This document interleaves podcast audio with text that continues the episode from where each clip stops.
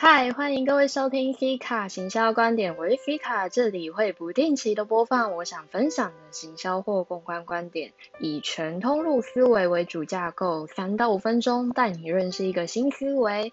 今天想与各位分享的是仇恨值的操作。前天有一个江湖人称成衣批发商的朱学恒送了四个高价的花篮到卫福部，只不过他送的会跟我们传统看到的呃商上的白花篮的印象会比较有连结，呃这个举动也造成了不少板上的仇恨值与对立值的飙高现象。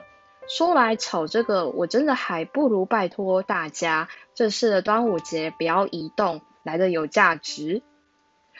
呃，这个人除了早年以魔界译者得名之后，我就只知道他很爱看各种议题做成的衣服贩售，所以才会有成衣批发商这一个名称。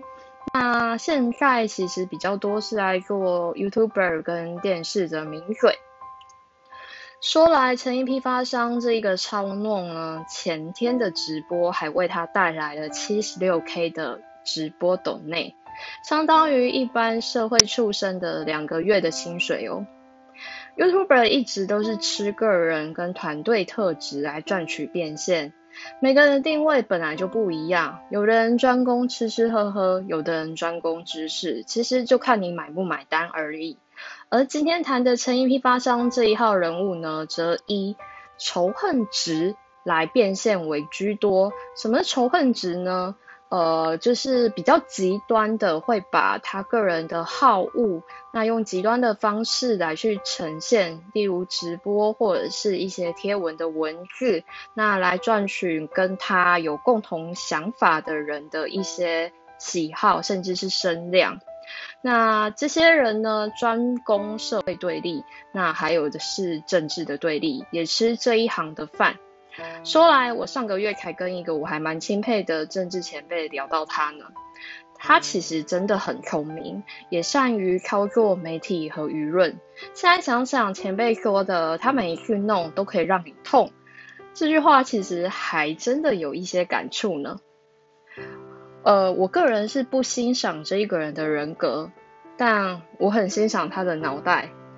至少他又成功一次让一批人气得牙痒痒的，他也为他自己带来了声量。但那个声量不会只是小小的七十六 K。不过我还是很羡慕他可以一夜爽爽的赚取了社畜们的两个月的薪水。他的声量是用来洗思想的。而且有没有达成呢？其实我觉得还是有的。他运用对立来起风，在我眼中这种人是不耻的，但他成功了。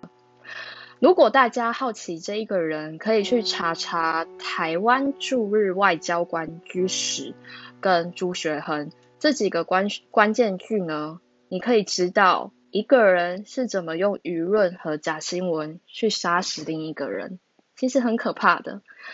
呃，这是我久违复出的一个 p a c k a g e 但我选择谈这一位成衣批发商。